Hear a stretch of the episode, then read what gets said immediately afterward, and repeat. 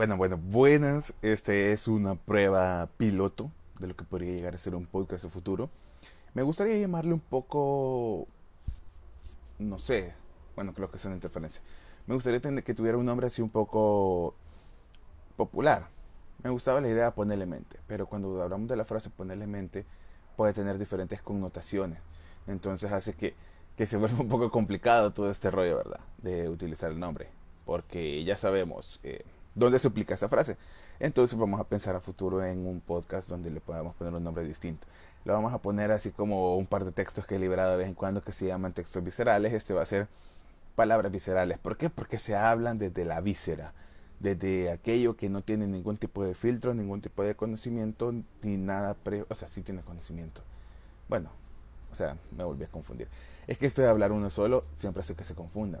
No sé si a vos te ha pasado, vos que estás escuchando, que de repente tenés un, pensamiento en la mente y luego cuando lo hablas en voz alta es completamente distinto.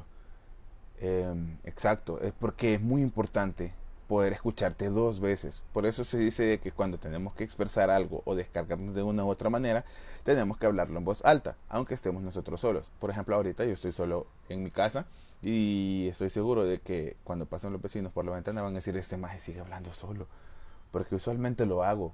Eh, o me pongo a hablar con mis mascotas y yo sé que también han de pensar lo mismo.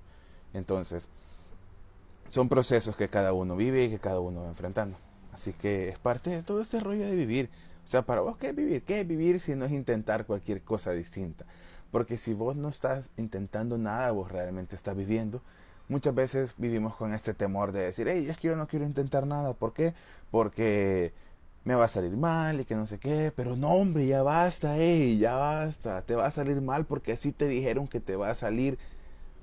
Yo una vez escuché una frase que a mí me encanta y que dice que tu historia te determina, más no te condena. ¿En qué sentido? O sea, tu historia va a determinar lo que vos haces con tu vida, con tu persona, etcétera, etcétera. Lo va a determinar, porque claro, las condiciones en las que uno nace y las necesidades que uno puede presentar van a determinar las eh, acciones que ahora estás tomando. Pero cuando dice que no te condiciona, ¿en qué sentido? No te condena, perdón. ¿En qué sentido? Que no quiere decir que está escrito en piedra que eso vas a hacer. O sea, no es escrito en piedra. Más bien está escrito en la voluntad que vos vas a desarrollar a lo largo de la vida. Si vos tenés la voluntad de ser distinto, distinta, distinta, dale. O sea, dale. Es tu rollo. Es como cuando se les dice a las personas, hasta cierta edad, vos puedes decir es culpa de mis padres, es culpa de mi historia lo que estoy viviendo. Pero ya si hablamos de una persona que ya pasa los 19 años, 20 años, ya no, sé, ya no es justificable esta, esta excusa. ¿Por qué? Porque ya hablamos de personas que ya pueden tener la capacidad de gestionar y fomentar y trabajar sus procesos volitivos y decir por su propio bien y estar consciente de que estos patrones le afectan y la quejan entonces puede romperlos y salir de ellos. Ahí hablamos de que no te condena, porque vos puedes salir de este camino. Obvio, requiere de un montón de, habilidades que se deben desarrollar y ahí entra a juego el papel de la salud mental desde la infancia, porque, ok, hablemos de salud mental y salud física. Si vos hablas de salud física, vos no vas a pensar que solo te vas a, tener gripe cuando estás enfrente del doctor en una clínica. Obviamente tener gripe en todo el momento desde que te contagias, ¿verdad? lo puedes contagiarte en la calle y tener gripe en tu casa, tener gripe cuando te bañas, tienes en todo momento hasta que generas un proceso para curarte de esta gripe. Al igual es con la salud mental. La salud mental está en todo lo que vos haces. Salud mental no es solo ir a sentarte en una clínica con un psicólogo y explicarle qué te está pasando en la vida y que ya se resolvió. No, ese es el estigma que tenemos. Está bien que comencemos a hablar de salud mental. A mí me encanta que se puedan abrir estos mitos y poder decirte, hey brother, el psicólogo no te va a ver porque estés loco. El psicólogo te va a ver porque presentas una dificultad a nivel cognitivo, emocional y conductual que pueda generarte problemáticas en el desarrollo integral de tu vida. Entonces, eh, hablar de salud mental es pasamos de, quitar este estigma y ahora pasamos al otro punto, que es tener salud mental. Y ahí es donde hablamos de cosas bien importantes. Alguien está gritando de afuera, a saber qué dice. Entonces, ¿qué, pasa con este rollo? Que, que salud mental no vas a tener solo en una clínica. Y es muy importante para todos nosotros entender que la salud mental determina muchas cosas, como lo dice la frase anterior, la historia determina, la salud mental determina. ¿Por qué? Porque te da los insumos, te da las herramientas para poder decir, hey, me voy a salir de este rollo. Entonces, vamos buscando, y lo voy a hacer analogía de eso, y se los prometo que no es con nada de hate, porque a mí también me parece muy interesante todas estas otras cosas que conocemos alrededor de la vida, llamémosle astrología, etcétera, etcétera. Pero me parece muy interesante que si se dan cuenta, siempre estamos buscando respuestas. Siempre, siempre queremos que alguien de afuera nos venga a dar la respuesta. Siempre es como que, eh, repito, no es con hate porque me toca hacer la aclaración de que no es con nada hate porque no somos capaces de aceptar discursos distintos todavía, algunas personas. Entonces, repito que no es con hate ni con resentimiento ni nada, son patrones que se observan. Eh, por ejemplo, siempre andamos buscando respuestas. Estamos en una constante lucha con Dios, en este caso a veces, para que Dios nos dé una señal. Estamos en una constante lucha por leer nuestro horóscopo para que las estrellas nos den una señal. Estamos en una constante lucha para leer un libro porque el libro me va a dar una señal.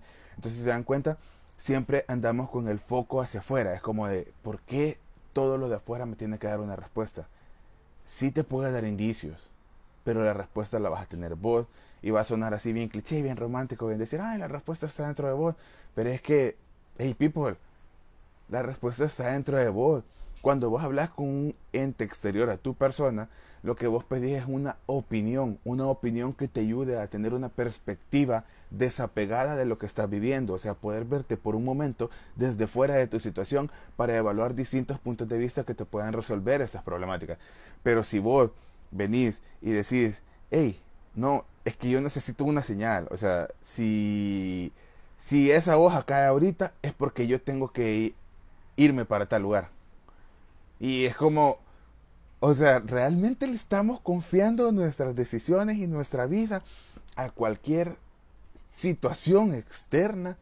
Es lo que pasa también en, en, las relaciones de abuso. O sea, una de las características es que se llega a despersonalizar en las relaciones de abuso y de codependencia. Porque nosotros le entregamos nuestra vitalidad y nuestro ser y nuestra toma de decisiones a otra persona. Un ejemplo bien sencillo. ¿Qué te gustaría hacer? No sé, vos decime. ¿Por qué? ¿Por qué él no se vos decime? Porque muy probablemente de manera inconsciente nosotros, una, o somos realmente indiferentes y no nos interesa nada, o dos, tenemos este mecanismo de defensa. ¿Y por qué mecanismo de defensa? Porque nosotros al darle el poder de decisión a otra persona, nos estamos generando la sensación de liberarte de esa culpa. Ya que si vamos a un lugar que yo digo y a la otra persona no le gusta o a mí no me gusta cómo está la comida, va a ser mi culpa haberme equivocado. Y al ser mi culpa haberme equivocado, voy a, voy a sentirme mal. Pero si yo le digo a la otra persona, no sé, vemos qué hacemos, cuando pase algo malo, no es mi culpa, es culpa de la otra persona. Entonces todo está bien. Y si se dan cuenta, volvemos a otro tema en el que se dice que tenemos este miedo irracional al fracaso, al equivocarse, porque nos quieren criar de manera perfecta. Y somos lo más imperfecto paréntesis de autopista. Y somos lo más imperfecto de la vida. So, nada más eso. Eso solo tirar unas cuantas palabras, tirar unas cuantas letras. Quería saber cómo se escuchaba. Siento que hablo un montón. Entonces, no sé, me gustaría crear esta idea, tener esta idea de decir, hey, tenemos un podcast. Qué emocionante sería grabarlo, qué emocionante sería hablar de un tema distinto todos los días. Qué emocionante sería siempre profundizar en la salud mental y su vitalidad. Y porque hablamos de los pasos de nuevo. Imagínate, ya conoces de la salud mental. Ya sabes que es el psicólogo. ¿Ya lo estás haciendo? ¿Ya estás buscando opciones? ¿Ya te libraste del estigma de que siempre es caro? Porque sí, es una consulta especializada. Pero también hay opciones donde puede ser un poco más económica. Porque también hay en unidades de salud, hay en las universidades, hay en otros procesos y otras organizaciones que brindan estas atenciones. Y al llegar a ese punto abrimos otra, todos los terapeutas, todas las personas que son psicoterapeutas van a ser buenas, entramos en otro rollo. Porque eso se toca en el siguiente capítulo.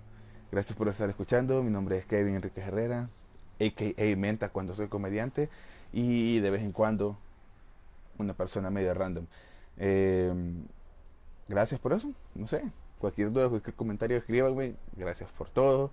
Y esto fue lo visceral, plan piloto, nos vemos. Good nights, good days and good afternoons.